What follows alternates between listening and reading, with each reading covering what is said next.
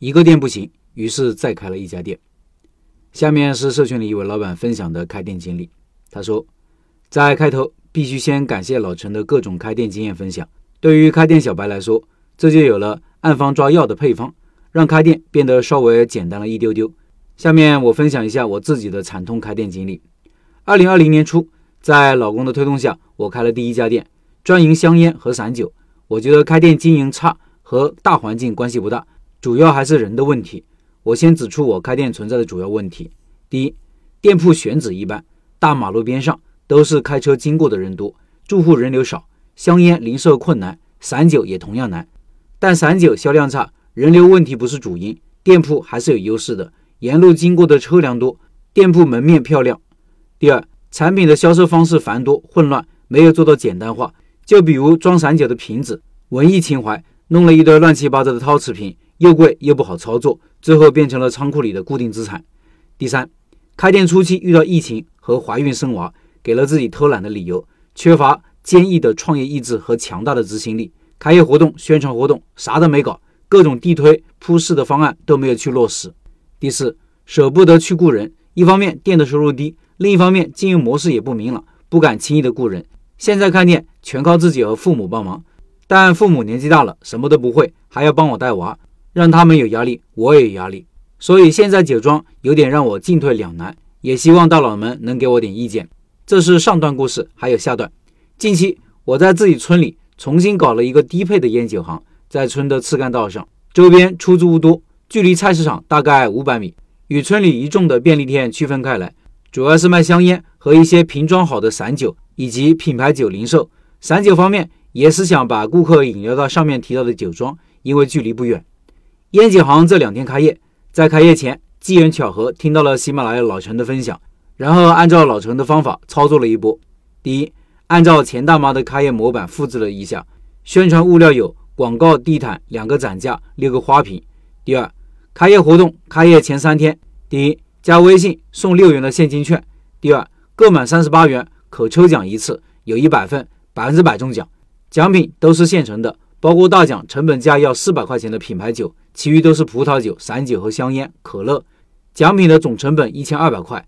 开业后四天，进店任意购物送可乐一瓶。开业成效还可以。昨天开业第一天，交易额二十五单，营业额一千五百块。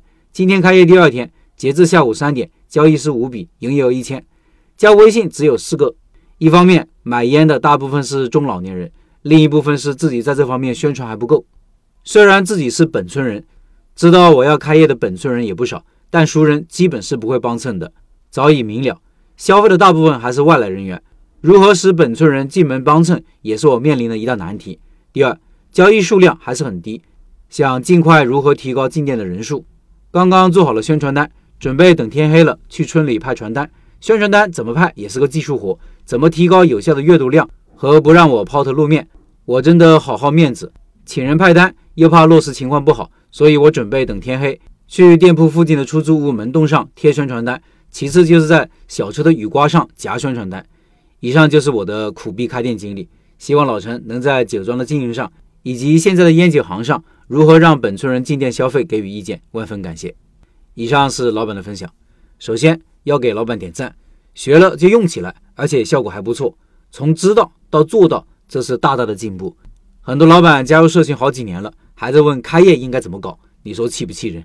一个店从零到一有几个界限很明确的阶段，第一阶段是搞定产品，产品定型，店的框架定型；第二阶段是选址，第三阶段是开业，接下来就是日常的运营和维持。每个阶段如果都完成了特定的任务，一个店就可以顺风顺水的开下去。开业阶段的目标是啥？最重要的目标就是扩大宣传，让更多的人知道这里开了个新店。卖这个东西，开业的目标不是挣钱。如果想着挣钱，就不会舍得搞活动，也不会舍得搞宣传。这个观念一定要摆正。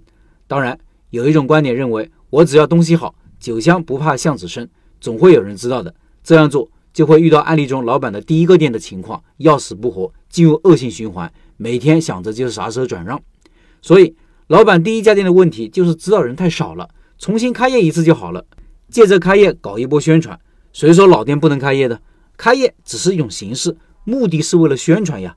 开业的本质就是一次营销事件，如果你觉得老店开业别扭，周年店庆也可以啊，甚至孩子一周岁，所以要送大家福利也可以。我就搞过，效果还不错。一个店只要人多了，才有了各种可能性。如果老顾客寥寥无几，回头率再高也是没用的。我觉得老板现在方向是没错的，坚持做就是了。另外，薛老板的东北饺子馆将于四月二十三号进行第三次的拜师学艺项目直播，感兴趣的老板进入直播群和薛老板直接交流。音频下方有二维码，扫码进入。